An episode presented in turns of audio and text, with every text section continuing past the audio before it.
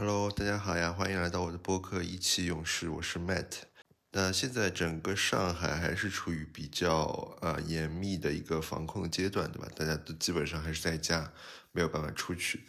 那其实虽然现在是五一假期，对吧？但也没有完全感受到这个假期的这个意义啊，因为其实你工作跟生活都是在这个空间里面，然后你这整个时间线其实已经有那么一点点的这种错乱了。那可能反过来看，对吧？这也是一个比较好的一个修身养性的机会。那今天我们还是再聊一聊这个疫情的一些影响，呃，去谈一谈在疫情过后以后。啊，这个商业的一个社会的这样子一个用户的消费习惯，它会不会有一些变化？这个整个社会的商业模式、市场的这个模式会不会有一些不一样的地方？因为疫情肯定不可能一直这样持续下去的吧？可预见的应该在五月底，我觉得上海就差不多能够解封了。那慢慢的，整个社会的这个原来秩序也要重新恢复一下，恢复到原来这个水准。那其实，在整个疫情下面啊，真正的就是说，工作上的影响是一方面，对吧？它本身你虽然可以通过一些呃远程办公的方式来解决大部分工作内容，但如果牵扯到像呃汽车，例如汽车这种实体行业，对吧？本身有实实际的物流在发生，实际的制造生产存在的这样子一些行业，它可能会有比较大的影响。那相较来说，如果你是做互联网的，那可能它的影响小一点。那其实除了工作以外，呃，受到更大影响的可能是消费这一块，对吧？就疫情虽然说耽误了工作，对吧？它更耽误我们去消费了。那这个不是开玩笑啊，就是说，因为消费其实是对整个社会的运行非常重要的一块。对吧？你整个社会的这个 GDP 的这个值，那包括其实很多的工作都是为了去消费去服务的。如果你消费这个行为不存在了，那其实你很多的工作也就消失了。那这个情况下，其实整个消费对现在这个社会的绑定来说是很重要的。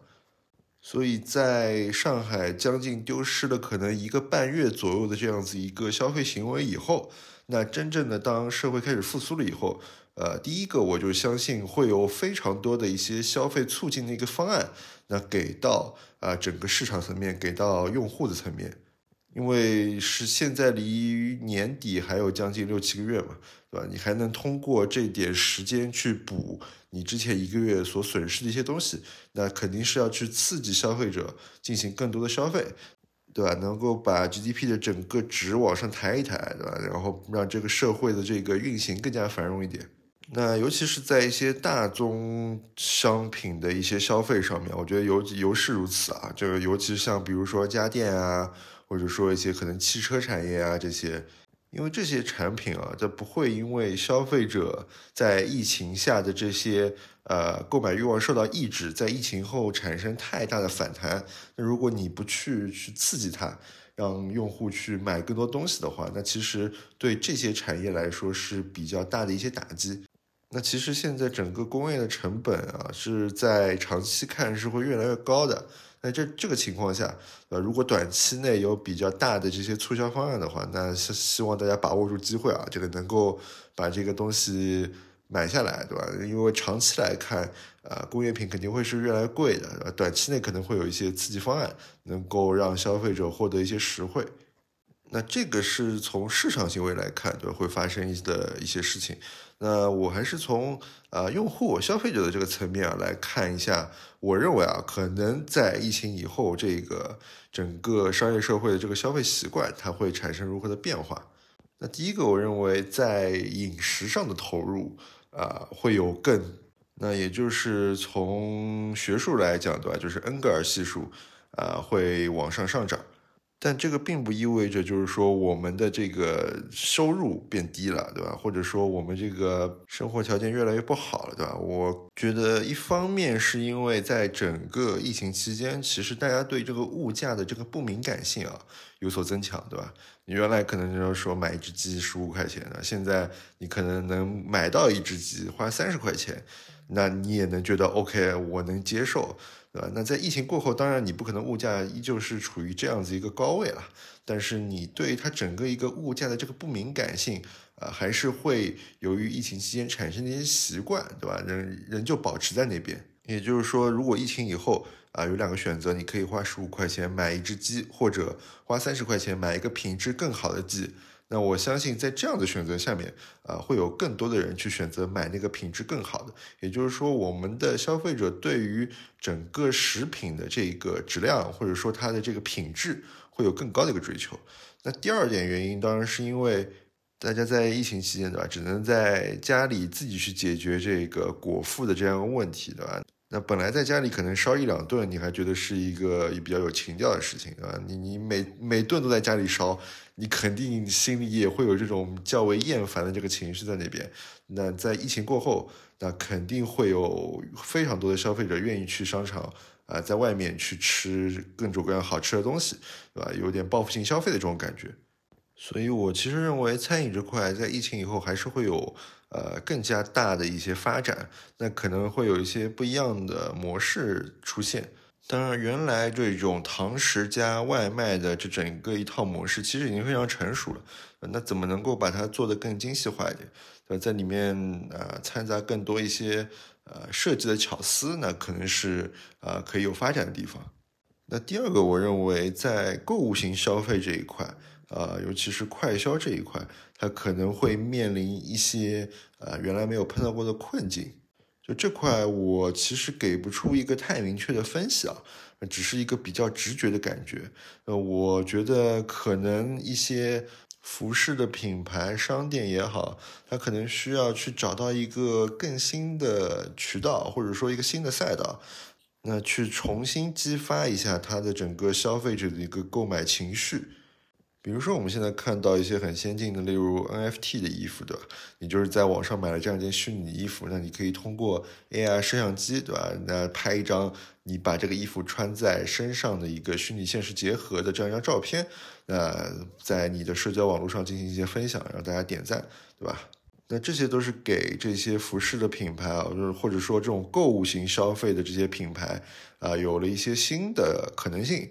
啊，去发展更多的消费者，或者说能够在疫情以后，对吧？那有一个不一样的营销事件啊，或者商业的行为，对吧？来激发更多的消费者重新去呃重拾这个购物的热情啊，这个真的是我比较直觉的一个感觉啊，所以不一定准确，但是我确实会感觉购物型消费会面临比较大的一个嗯困境吧。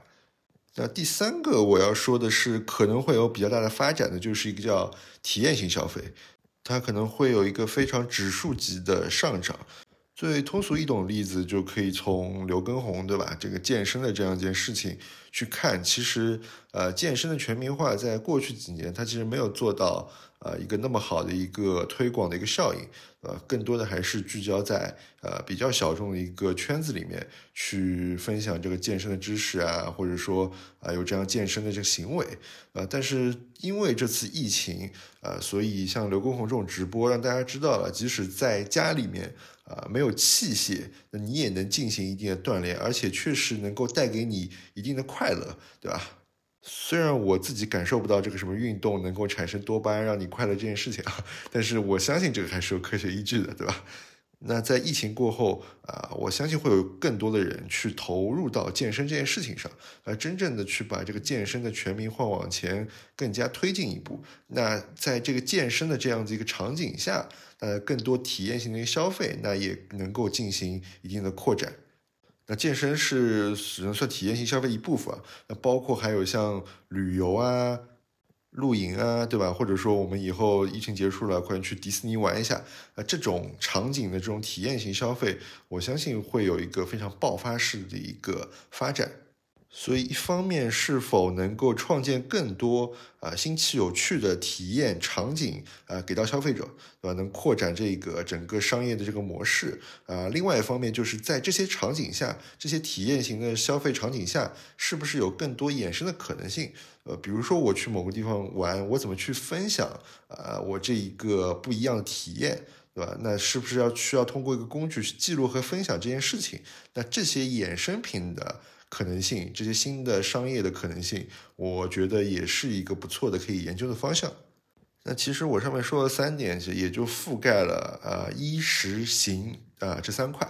对吧？那住这块有点太大了，我我觉得不应该在消费这一块去讲，它不是本质上并不是一个纯粹的消费行为。那其实总结来说，我更想说的是，在疫情过后以后，呃，其实更多的用户和消费者会对这个价值这件事情，呃，产生更多的一些思考，对吧？因为其实，在疫情前，呃，我们从可能九十年代开始。啊，这么二十年、三十年走过来这一路程上，我们是不断的被整个商业社会的这个车轮啊，不断的带着惯性往前推的。所以在整个这个车轮的这个惯性的推动下啊，我们就是不断的去消费啊，产生你的消费惯性、消费习惯，对吧？啊，那整个一个过程是非常的被动，而且在当中产生了比较多的一些消费的盲区。或者说掉入了一些消费主义的陷阱当中，对吧？那在疫情这一个事情以后，其实你更去会回归到价值去思考啊，你到底对你的生活、对你的整个人生来说有价值的一些东西是什么？什么才是对自己更有意义的一些消费？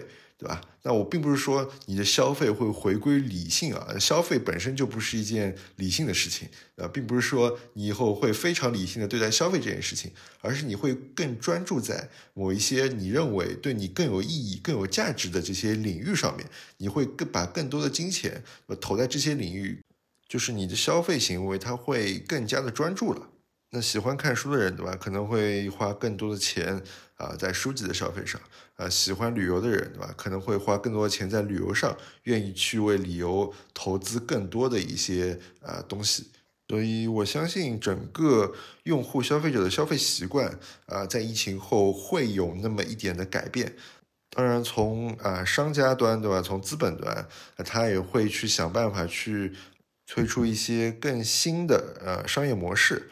去配合甚至引导消费者的这些消费习惯啊的一些改变，好吧，这就是这一期的意气用事。那谢谢大家收听，我们明天再见，拜拜。